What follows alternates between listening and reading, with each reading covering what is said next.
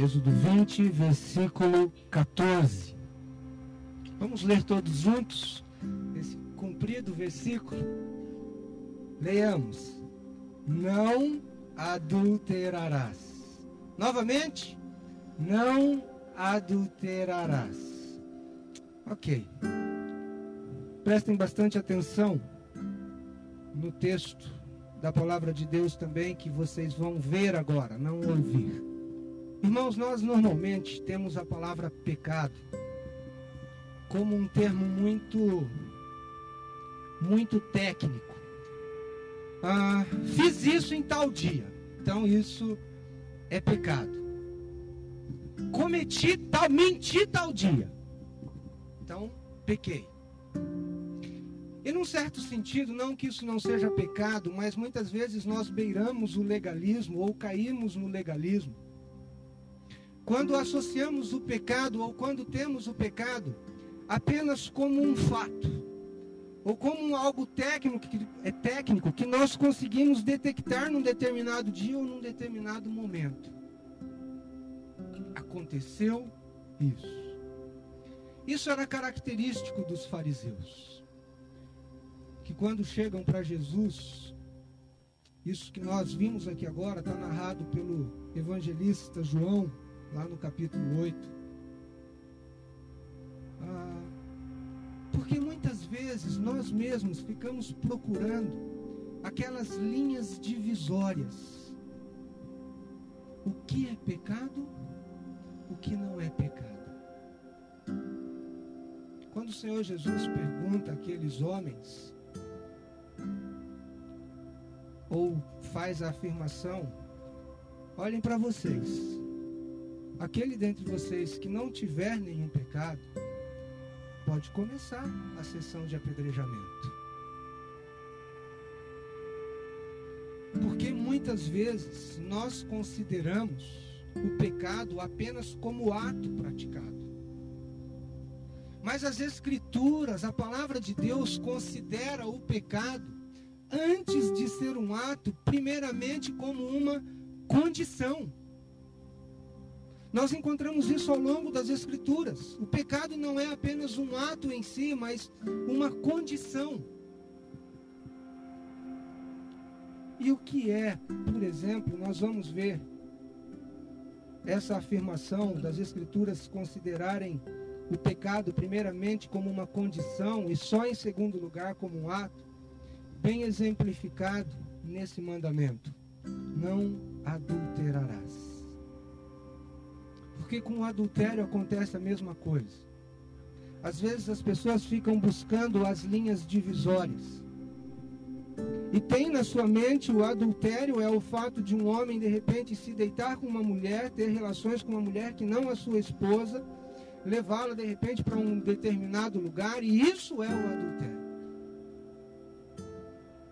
Mas de repente aquele flerte no trabalho, para ele não é adultério. Que a palavra de Deus nos diz.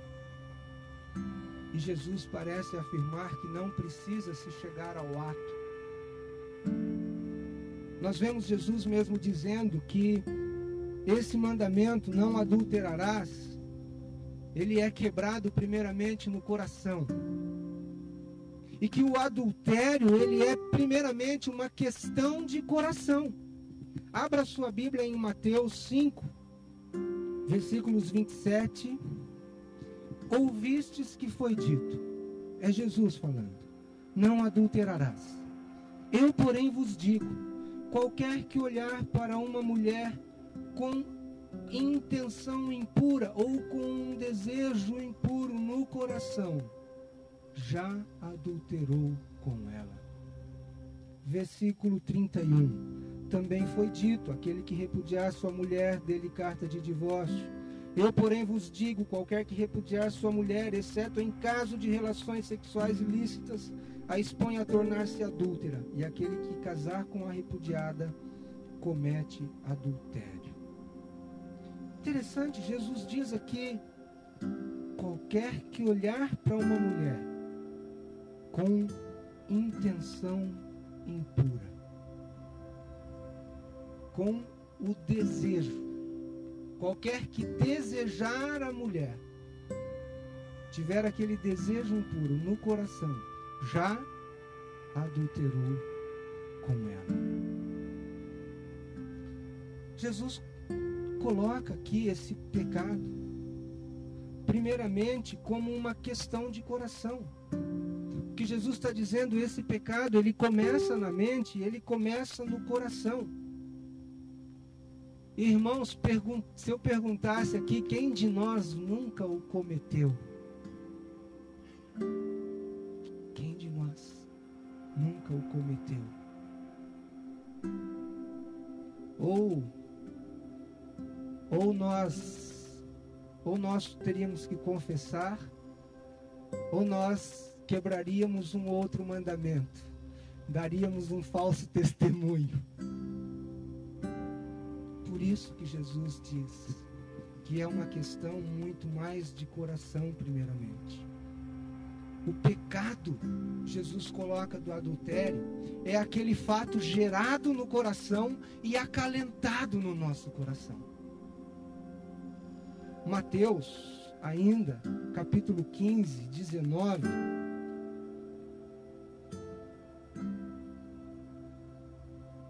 Jesus está dizendo: porque do coração procedem maus desígnios, homicídios, adultérios, prostituição, furtos, falsos testemunhos, blasfêmias. Jesus diz que procede de onde?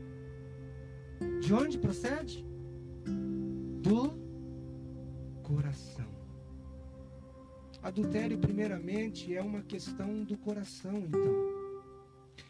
Uma pessoa que se alimenta de pornografia, quer seja revista, quer seja internet, quer seja vídeo, uma pessoa que se alimenta então de pornografia já está assumindo no coração uma conduta imoral e lhe falta apenas uma oportunidade para o ato. Mas segundo Jesus, no seu coração, ela já adulterou. Em segundo lugar, o adultério é a violação de uma aliança, é a quebra de um pacto. Deus sempre se relaciona conosco por meio de pactos. Deus se relaciona conosco pactualmente, ou seja, Deus nos faz promessas, Deus nos faz promessas incondicionais e algumas promessas condicionais. E Deus sempre age conosco baseado nessas suas promessas. Deus sempre age conosco baseado naquilo que ele já nos falou. Nós cantamos agora há pouco a última música, És fiel, Senhor. E Deus realmente é fiel. Baseado então nesse relacionamento pactual, nos pactos de Deus conosco, é que nós nos submetemos a Ele em amor e nos submetemos a Ele para servi-lo também, de forma obediente. Em Ezequiel 37, 27, Ezequiel 37, 27, o profeta diz assim: O meu tabernáculo, e é Deus falando, veio a mim, no versículo 15, veio a mim a palavra do Senhor dizendo, e no 27 ele diz: O meu tabernáculo estará com eles, eu serei o seu Deus, e eles serão o meu povo. Deus estava aqui reafirmando o seu pacto, reafirmando a sua aliança, reafirmando o seu compromisso. Aqui ele está falando de pacto, de aliança. Tem um compromisso de ser o Deus deles, e eles o compromisso de ser o meu povo. Né? Irmãos, Deus sempre é fiel ao seu pacto, à sua aliança. Escrevendo para Timóteo, Paulo diz lá na segunda carta,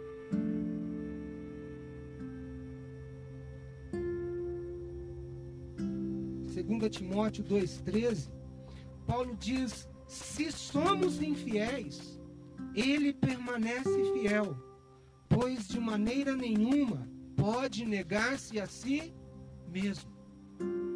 Paulo está falando: olha, mesmo quando nós violamos o nosso pacto, mesmo quando nós violamos a nossa parte na aliança, mesmo quando nós quebramos os nossos votos para com Deus, Deus nunca quebra os seus votos para conosco. Deus nunca viola a sua aliança, mesmo quando nós somos infiéis. Ele permanece fiel.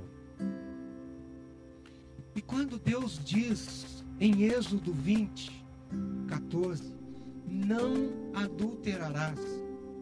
Deus está nos chamando não só para um relacionamento pactual com Ele, mas esse relacionamento pactual, essa aliança de Deus conosco e nossa com Deus, Deus a estende para as pessoas.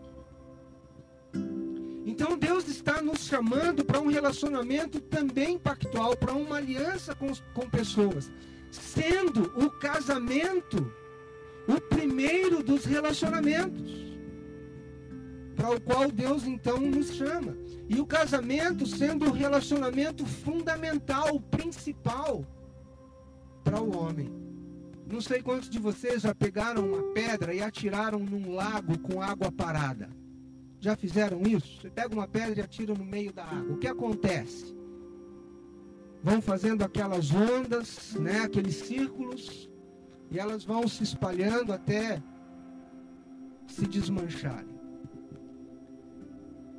quando há problema no relacionamento conjugal, que é o central, que é o primeiro, todos os outros relacionamentos sofrem as consequências.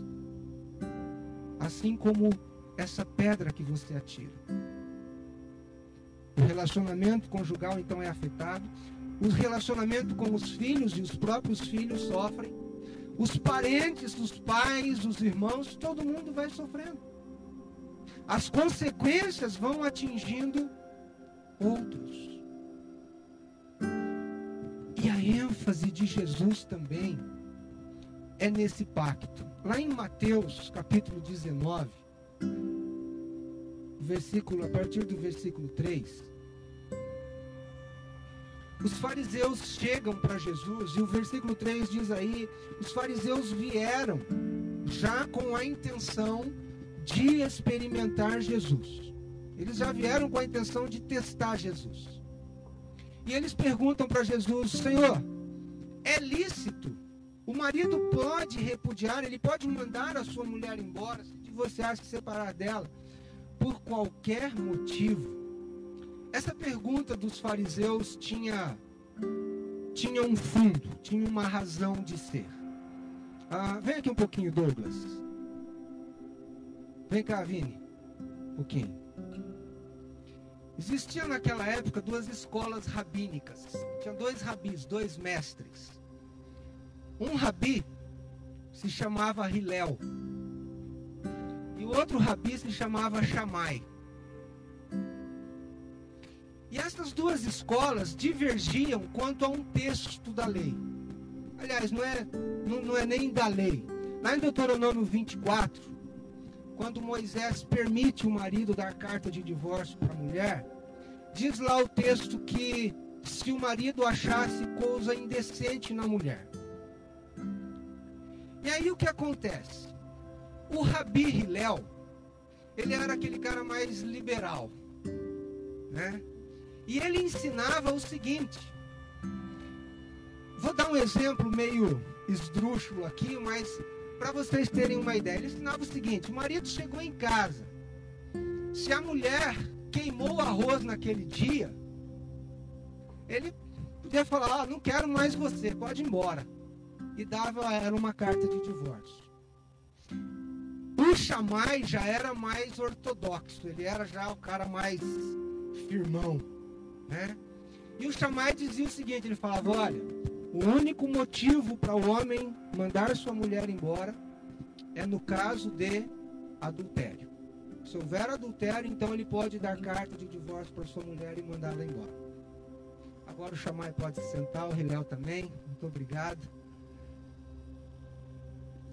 Mas esse texto aí de Mateus 19 tem esse fundo. E pela pergunta aqui dos fariseus, já dá para perceber para que lado eles puxavam, né? Qual rabi vocês acham que eles estavam aqui mais? Hã? Hilel. O mais liberal, né? Uma sociedade naquela época marcadamente machista, os homens, né? Então, quando eles fazem essa pergunta, é lícito repudiar por qualquer motivo? Porque eles estavam fazendo o seguinte: bom, Jesus vai ter que se posicionar. Se ele falar que sim, ele vai ficar do lado de Hilel. Se ele falar que não, ele vai ficar do lado do Shammai. E ele vai estar tomando um partido. Irmãos, olha a resposta de Jesus no versículo 4. Então respondeu ele não tendes lido que o Criador desde o princípio os fez homem e mulher, e que disse: Por esta causa deixará o homem pai e mãe e se unirá à sua mulher, tornando-se os dois uma só carne. O que Jesus está fazendo aqui é o seguinte: ele está voltando lá para o princípio e falando: olha, desde o princípio, desde o começo, o que Deus fez foi estabelecer uma aliança, um compromisso entre duas pessoas. E a partir daquele momento que essas duas pessoas se unem, elas têm um compromisso, elas fizeram um pacto, elas fizeram uma aliança. E essa aliança não pode ser dissolvida. E eles têm que permanecer, e Jesus está falando: olha, eles têm um pacto lá, e eles devem permanecer fiéis àquele pacto. E eles devem permanecer fiéis àquela aliança que fizeram, àquele compromisso que fizeram. E a ênfase de Jesus vai para esse pacto. O casamento é um pacto da criação. E é um pacto feito diante de Deus. E feito com uma outra pessoa diante de Deus.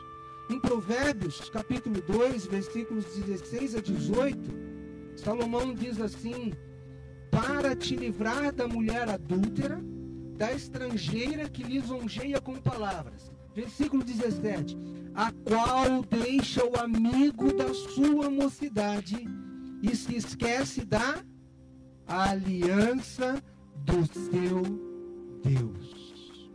Se esquece da aliança do seu Deus. E lá em Malaquias também, o último livro aí do Antigo Testamento, capítulo 2, versículos 13 a 16, vem uma séria advertência ao povo: ainda fazeis isto, cobris o altar do Senhor de lágrimas, de choro e de gemidos, de sorte que ele já não olha para a oferta, nem a aceita com prazer da vossa mão. E perguntais: por quê? O povo estava levando as ofertas, estava lá gemendo diante de Deus, sofrendo, e Deus não estava aceitando. E o povo perguntando: mas por que será? Porque o Senhor foi testemunha da aliança, do pacto, do compromisso entre ti e a mulher da tua mocidade, com a qual tu foste desleal, sendo ela a tua companheira e a mulher da tua aliança. Não fez o Senhor um, mesmo que havendo nele um pouco de espírito, e porque somente um, ele buscava a descendência que prometera Portanto, cuidai de vós mesmos e ninguém seja infiel para com a mulher da sua mocidade. Tá claro, irmãos? É um pacto, é uma aliança, é um compromisso e um compromisso diante de Deus. E também diante do outro, com o outro além de ser uma questão de coração, uma violação da aliança, o adultério é também o desvio de um propósito. Além da questão pactual, há o significado do corpo.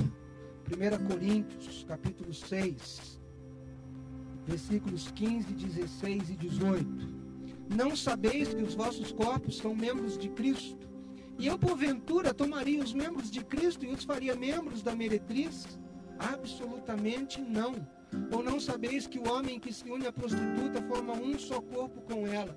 Porque, como se diz, serão os dois uma só carne. 18. Fugir da impureza.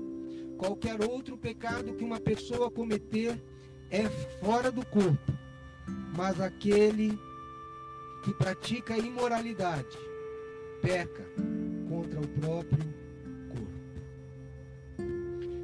Irmãos, o casamento, esse pacto, essa aliança que fazemos um com o outro, um homem e uma mulher, macho e fêmea, é isso que Deus diz lá em Gênesis. É a bênção de Deus para experimentarmos. É a bênção de Deus para o homem experimentar o mais profundo relacionamento que um homem e uma mulher podem ter. O sexo fora dessa instituição, o sexo fora do casamento, quer seja antes do casamento, ou quer seja casado com outra pessoa além do seu cônjuge, é uma tentativa de gozar este prazer. É uma tentativa de experimentar a profundidade desse relacionamento. É uma tentativa de experimentar esse prazer que Deus proporcionou dentro do pacto, sem a responsabilidade e sem o compromisso do mesmo. É muito comum entre os jovens a gente ouvir o seguinte, a seguinte dúvida: no meu namoro, até onde eu posso ir nas carícias? Quando você faz essa pergunta, você está sendo um fariseu, você está sendo legalista. Você está querendo definir uma linha. Eu vou até aqui e andar na linha divisória. Lembra do que Jesus diz? Não adulterarás. Eu, porém, vos digo Irmãos e jovens, o que vocês têm que ter na cabeça, o que nós temos que ter na nossa mente, no nosso coração, é esse eu, porém, vos digo de Jesus. Ao invés de você perguntar até onde eu posso ir, você precisa se perguntar: eu estou me relacionando com o meu namorado, com a minha namorada? eu estou me relacionando com o meu cônjuge como uma pessoa criada à imagem de Deus e que merece o meu respeito e a minha consideração? É essa a pergunta. Porque se você souber responder bem essa pergunta, estão definidas as linhas divisórias. Eu estou respeitando o corpo do meu irmão, da minha irmã.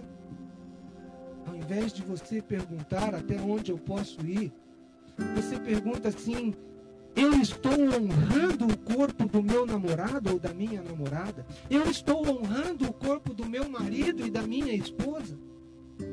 Ou pergunte também: eu estou amando ou amando-a como amo a mim mesmo? Faça essas perguntas, ao invés de perguntar até onde eu posso ir. Até onde eu posso ir com as carícias? O mandamento que lemos, não adulterarás, se você observar aí em Êxodo 20, o mandamento que vem antes é não matarás. E lembram-se que vimos domingo passado que matar significa qualquer dano que você possa causar para o seu irmão. Qualquer dano que qualquer coisa então que cause dano ao próximo. Qualquer coisa que cause algum problema à vida do próximo, ou qualquer falha nossa em proteger o próximo de algum dano, nós estamos o matando. Lembram-se disso?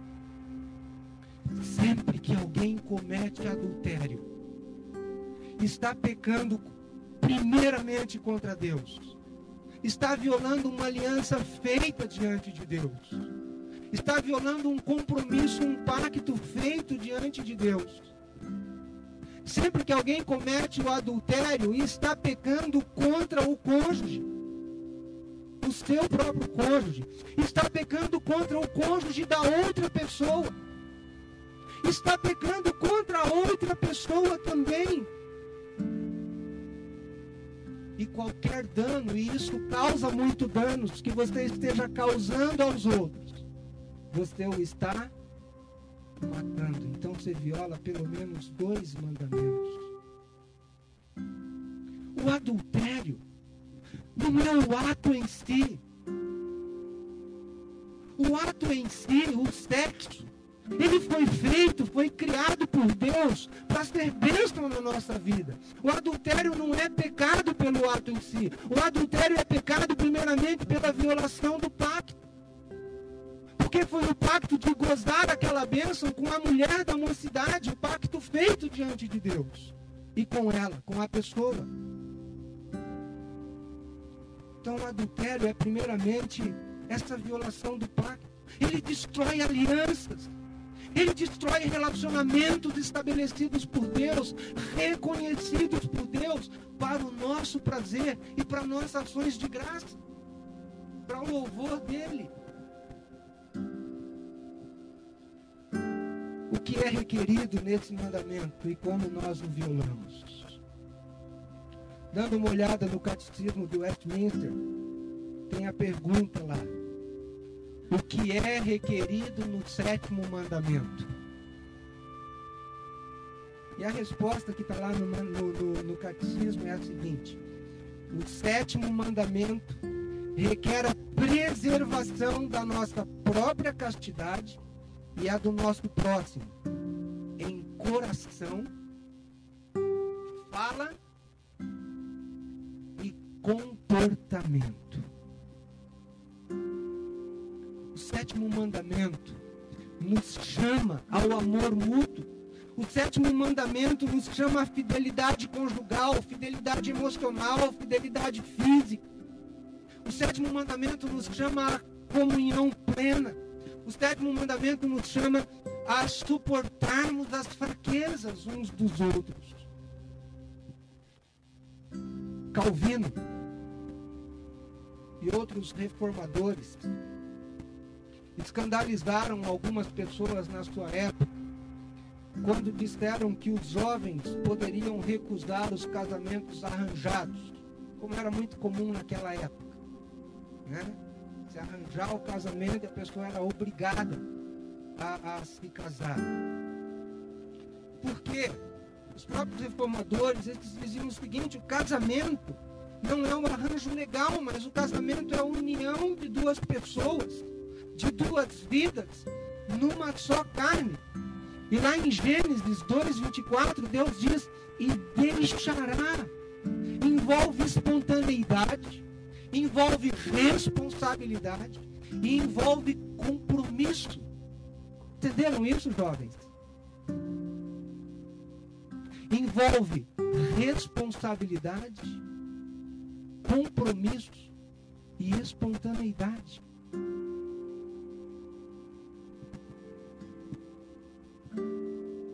O amor bíblico é o compromisso de servir. Guardem três estes. O amor bíblico é o compromisso de servir, satisfazer e suprir próximo. Quais são os três vestes? Satisfazer, Hã? Servir, satisfazer. Pode ler lá, está lá na transparência. Vamos ler? Servir, satisfazer, suprir. Quem? A si próprio. A si próprio. O cônjuge, o próximo, o outro. Sabe aquela frase assim, que você ouve às vezes até no namoro, ou até mesmo no casamento? Eu não consigo viver hã? sem você. Lindo isso, né? Mas essa é uma das frases mais egoístas que alguém pode dizer para o outro. Essa é uma das frases mais egoístas que um marido pode dizer para sua esposa. Essa é uma das frases mais egoístas que um marido pode, que uma esposa pode dizer para o seu marido. Porque quando ele diz isso, ou quando ela diz isso, ele está pensando em si próprio. Em si próprio. Demonstra que a pessoa ama a si mesmo e não o outro. Agora, por outro lado, pode ser uma tremenda petulância você dizer para sua esposa assim: você não pode viver sem mim. Mas é isso que ela deve sentir. Né? E nós devemos ser alguém na vida um do outro que supre, que serve, que satisfaz, de tal forma que nenhum dos dois precise buscar fora do relacionamento qualquer dessas coisas. Quando a pessoa diz eu não consigo viver sem você, daqui a seis meses ela pode estar precisando de outra pessoa. Porque não há o compromisso, não há esse amor bíblico, esse amor mútuo de servir, de satisfazer e de suprir o outro. O sétimo mandamento nos chama o amor mútuo e nos chama também a fidelidade sexual. E fidelidade sexual é também refrear os flertes sexuais. É cuidar cada um do outro como é devido. Lá em 1 Coríntios 7, 3 e 4. 1 Coríntios 7, 3 e 4, Paulo diz assim: O marido conceda à esposa o que lhe é devido, e também, semelhantemente, a esposa ao seu marido. A mulher não tem poder sobre o seu próprio corpo, e sim o marido, e também, semelhantemente, o marido não tem poder sobre o seu próprio corpo, e sim a mulher. Negar ao outro a intimidade sexual, negar ao outro a intimidade emocional, negar ao outro a intimidade do afeto, negar ao outro o respeito, negar ao outro o carinho. É não dar ao outro o que lhe é devido.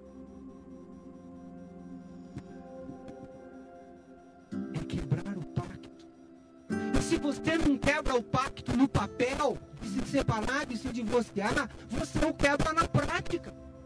Além disso, o que se requer nesse mandamento de nós é a comunhão plena.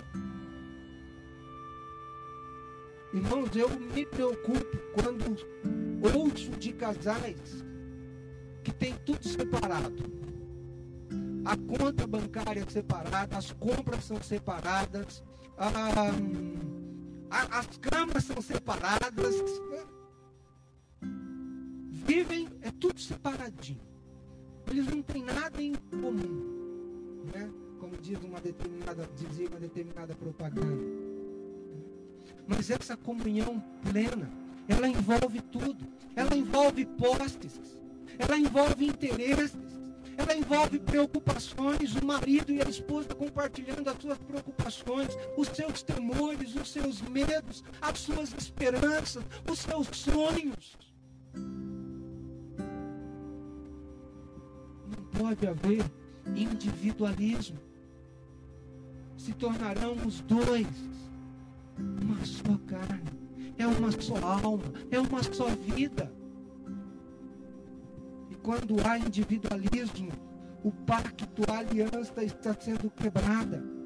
Cônjuges que às vezes colocam a sua carreira profissional em primeiro lugar e o marido ou a esposa em segundo, estão adulterando, estão quebrando o compromisso de amar, de colocar a esposa, a família à frente. Irmãos, eu estive pensando um pouquinho nisso aqui me veio à mente a época do comunismo. E eu creio que o casamento é a única forma de comunismo ordenada pela Bíblia. Casamento tudo tem que ser em comum mesmo. Né? O que é meu não é mais meu, se torna nosso. Né? Não só os bens, mas os sentimentos, as emoções, os sonhos os medos, as aflições, as tribulações, as alegrias. Tudo isso não é mais meu, é agora nosso.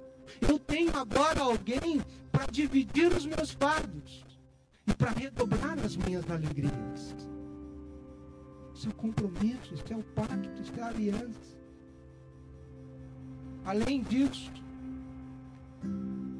esse mandamento nos chama a suportar as fraquezas e ajudar um ao outro. Tem um texto que vocês conhecem bem, lá em Eclesiastes,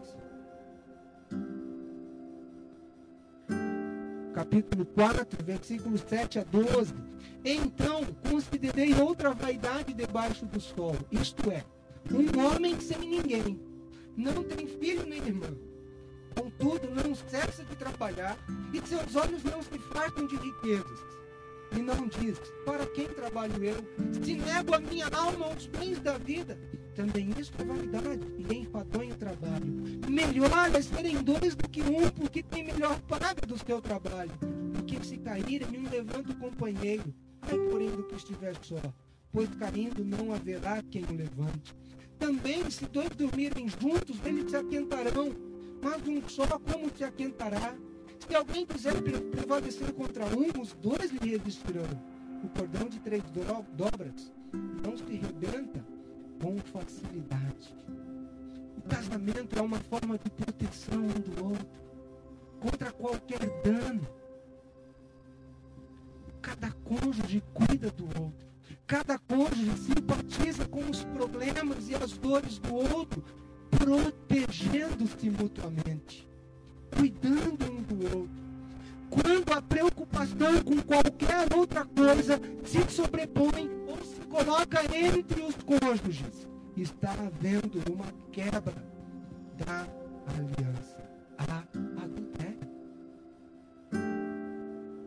O problema é que nós sempre queremos as nossas necessidades satisfeitas. E isso é imaturidade. Certa vez, um homem entrou no gabinete de um certo pastor e ele diz assim: Pastor, acontece o seguinte: minha mulher já está descuidada, ela está acabadinha, pastor. Né? Não está dando mais, não. E eu achei uma que me ama, mais bonita, mais jovem. Pastor, eu estou me divorciando e vou me casar com essa outra. Aí o pastor virou para ele e falou: É verdade. Sua esposa está cansada de servir você todos esses anos. Ela está cansada mesmo e acabada de lutar para tentar satisfazer você. E receber de você ingratidão, e receber de você o mau gênio, e receber de você a intolerância, os maus tratos. Ela está cansada assim. Porque todos esses anos ela cuidou dos seus filhos sozinha. Você não a ajudou em nada. Você nunca estava perto.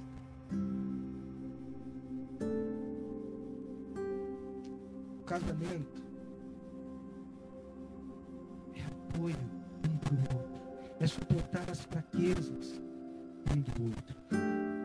E por último, não está aí na transparência, mas esse mandamento também nos chama a proteger a imagem de Deus lá em Gênesis 1, 26, 27.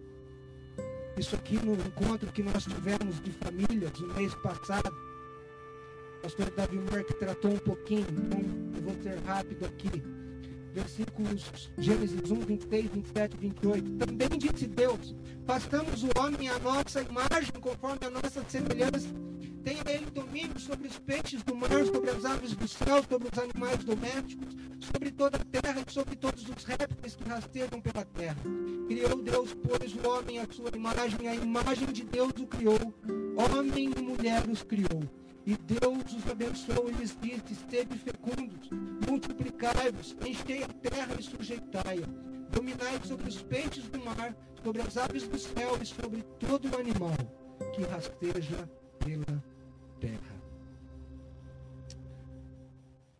Deus criou homem e mulher e disse: façamos. Há um plural aqui. Né?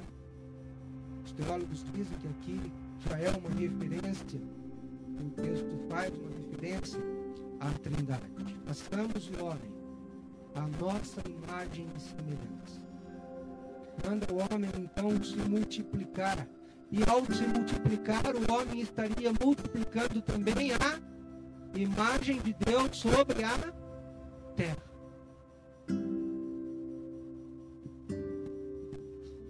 O casamento, homem e mulher, é como um espelho que reflete então ao mundo a imagem de Deus.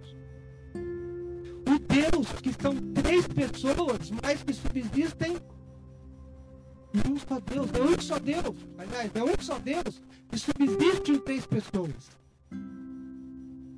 Né? Mas é um só. E o que Deus diz acerca do casamento? E se tornarão os dois? Um só. Então agora são dois. Que a semelhança de Deus, três pessoas, mas subsistindo em um, existindo em um, refletem a imagem de Deus. Então, quando essa aliança ou quando esse compromisso é quebrado e entra uma terceira pessoa, essa imagem de Deus está sendo desfeita, está sendo embastada. Essa imagem de Deus está sendo ah, alterada. Obrigado, Vanessa.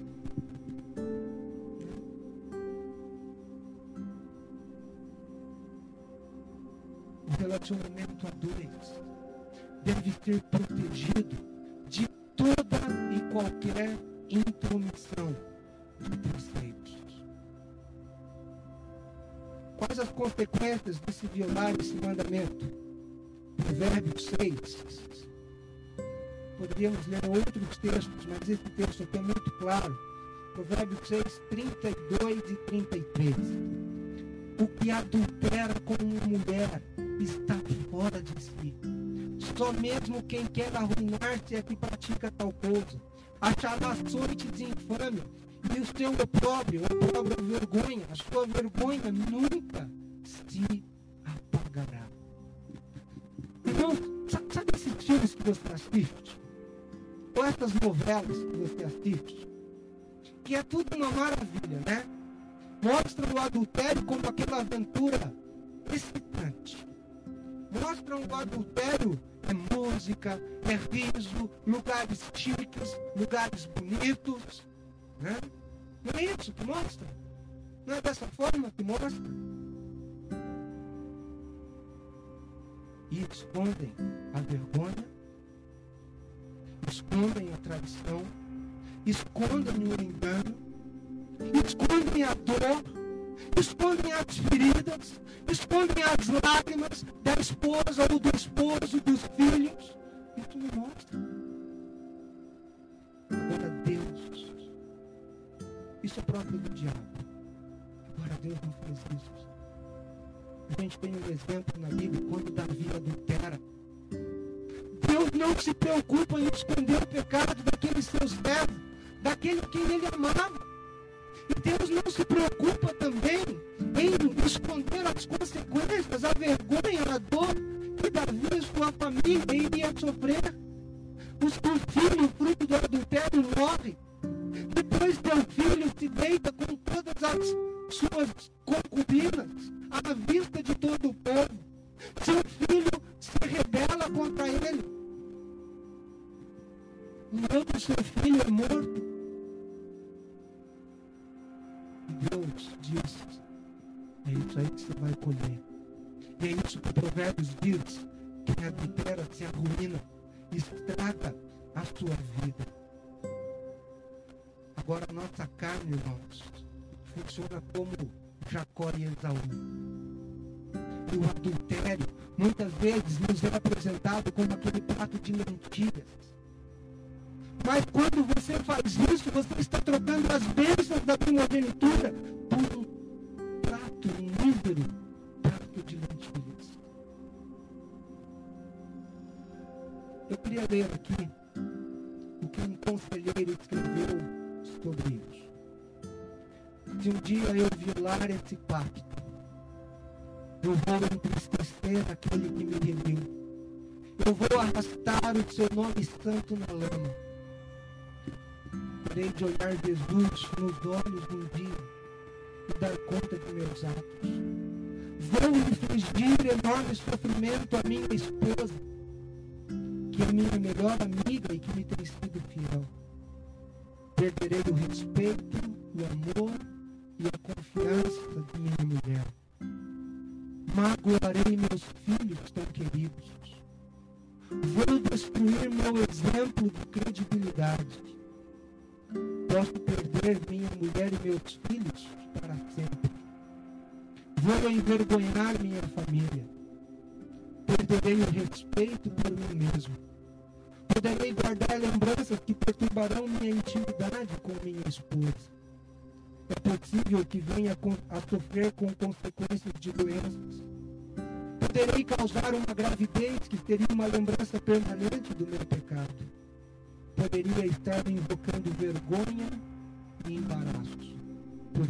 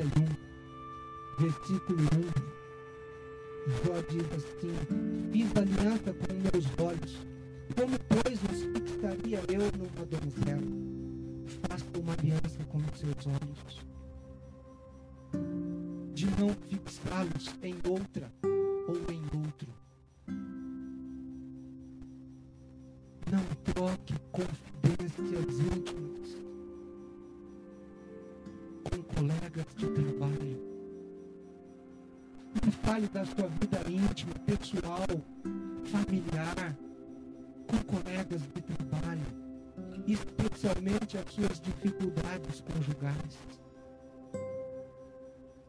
Não são as pessoas mais indicadas para isso. Se você tiver dificuldade no seu relacionamento conjugal, procure ajuda também. Concluindo, proteja seu matrimônio, proteja seu casamento, ele foi santificado por Deus. Não prive o seu cônjuge de afeto. Não prive o seu cônjuge de carinho, de afeição, de amor, de atenção. Cultive seu casamento.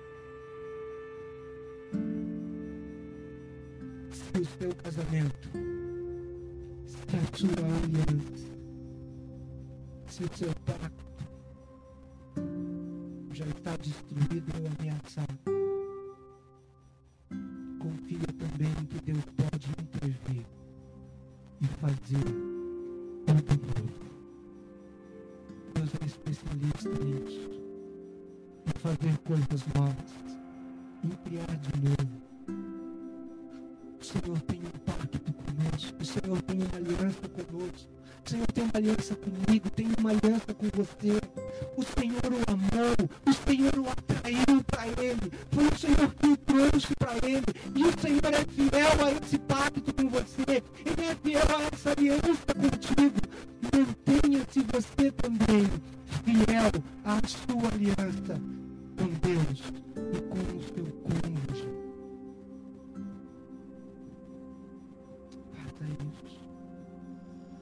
se já aconteceu com você, ou se está acontecendo com você, uma fantasia.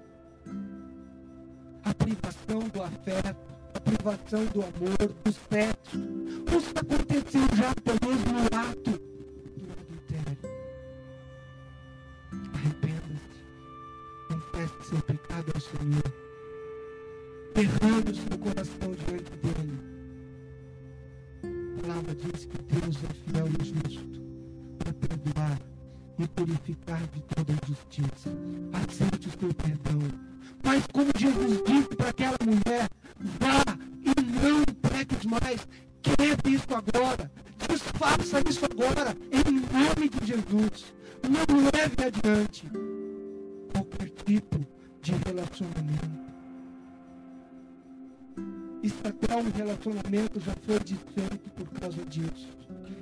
E vai estar num novo relacionamento com outra pessoa. Não deixe isso acontecer de novo. Não permita que isso aconteça